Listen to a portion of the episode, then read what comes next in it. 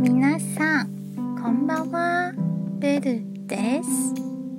台湾では台風が来たら台風じゃと言って仕事や学校が休みになります。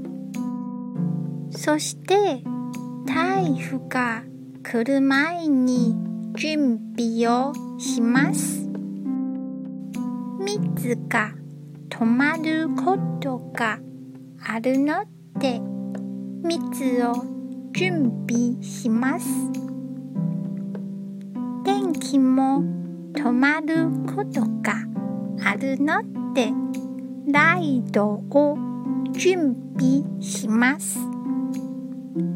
そして一番大事なものはカップラーメンです。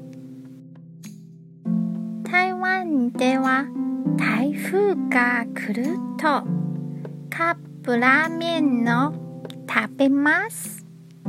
なぜかというと料理するよりも少ない水で食べられるからです。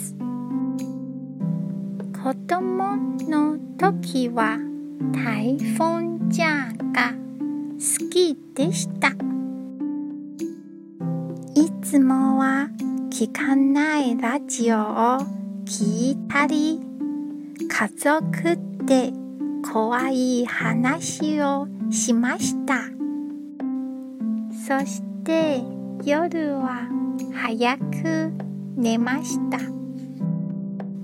今でも台風で休みになる時はいつもと違う気分になります。